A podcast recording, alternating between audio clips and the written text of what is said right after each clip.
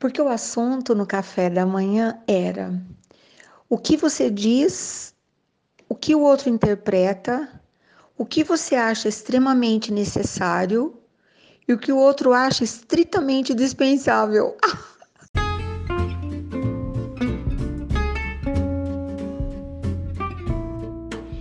Eu fazia há muito tempo, muito, muito, muito, muito, um pudim.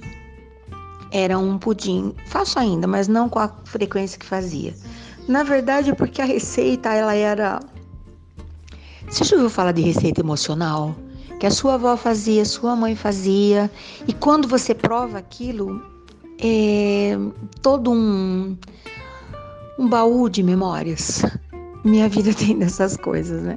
É aquela música que eu ouço, é aquela carta que eu encontro no fundo da, da gaveta, é aquele tempero, é aquele cheiro lá na horta, faz blum, e todas as memórias guardadas, tão bem guardadas, voltam, né? Fresquinhas, como se estivesse acabando de acontecer.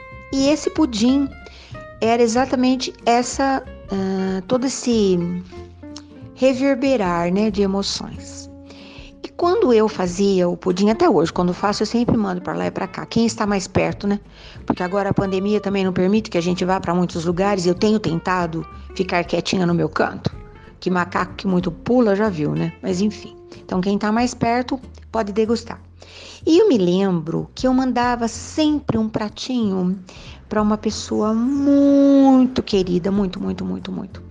E ela falava assim: "Você não podia chamar isso aqui de pudim de pão, porque ele tem, ele não é um pudim de pão, ele é diferente". E eu falava: ah, "Então vamos chamá-lo de pudim de carinho, de lembranças, né?" E um dia ela me falou: "Mas eu não, eu não degusto, não exatamente com essas palavras que são minhas, né? Eu não consumo, eu não provo, eu não como com a frequência que eu gostaria, porque você não faz tanto assim, né? Mas você podia me dar receita?" E eu escrevi à mão, como se fosse uma carta, com todos os detalhes, toda a receita. E passou o tempo. Um belo dia nós estávamos sentados tomando café, Ai, que delícia, né? Saudade danada que me deu. E ela disse assim: Ah, essa semana eu fiz a receita do seu pudim.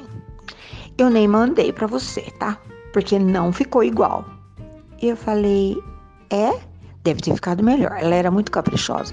Ela falou: não, ficou pudim de pão. Falei: é? Ela falou: é. Primeiro, porque eu olhei o tanto de ovos e pensei: que exagero, que desperdício. Coloquei menos. Depois eu vi que, que havia na receita raspas de laranja, raspas de limão. E eu pensei: para que isso? Não pus nenhuma. Achei raspar uma laranja, um limão, era muito. Pouco, para que, que eu ia fazer isso, né? Já tinha a baunilha. Peguei e coloquei só a baunilha. Falei, ah. Também achei que o açúcar era demais. Você põe mesmo todo aquele tanto de açúcar? Eu falei, eu ponho. Mariana vai me esganar me ouvindo agora.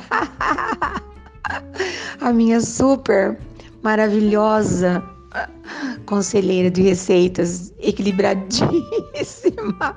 Amada, perdoa. Mas não tem jeito, é a receita. E seguinte, ela não pôs nada do que eu colocava na receita. Então, o que aconteceu? Ficou outro pudim, não era o mesmo. E nós rimos muito depois que eu falei: ah, não faz mais não. Deixa que eu faça e eu te mando. Só que vai ser do meu jeito. Com laranja, com limão, com baunilha. E de repente bota até uma coisa a mais que eu não havia colocado aí na sua receita porque eu sou maluca mesmo, você sabe, né? Quem conta um conto aumenta um ponto. E eu lembro sempre muito disso, ela não faz mais parte do nosso mundo de, de pessoas abraçáveis. Ela já não ela, ela mora no mundo, nessa, no mundo da minha saudade, das minhas memórias. Enfim, ela teve a. Ela me deu, me presenteou com uma convivência muito sábia. Era a mãe de meu bem, uma pessoa ímpar que conseguiu me ensinar coisas lindas. Helena, maravilhosa, encantadora, uma das mulheres mais incríveis que eu tive a alegria de conviver. Ficou a história, né? Encontramos até a receita tempos depois numa gaveta, quando ela não estava mais aqui, eu ri bastante e me lembrava que tinha a minha receita do pudim e a receita dela. Claro que todo mundo é assim.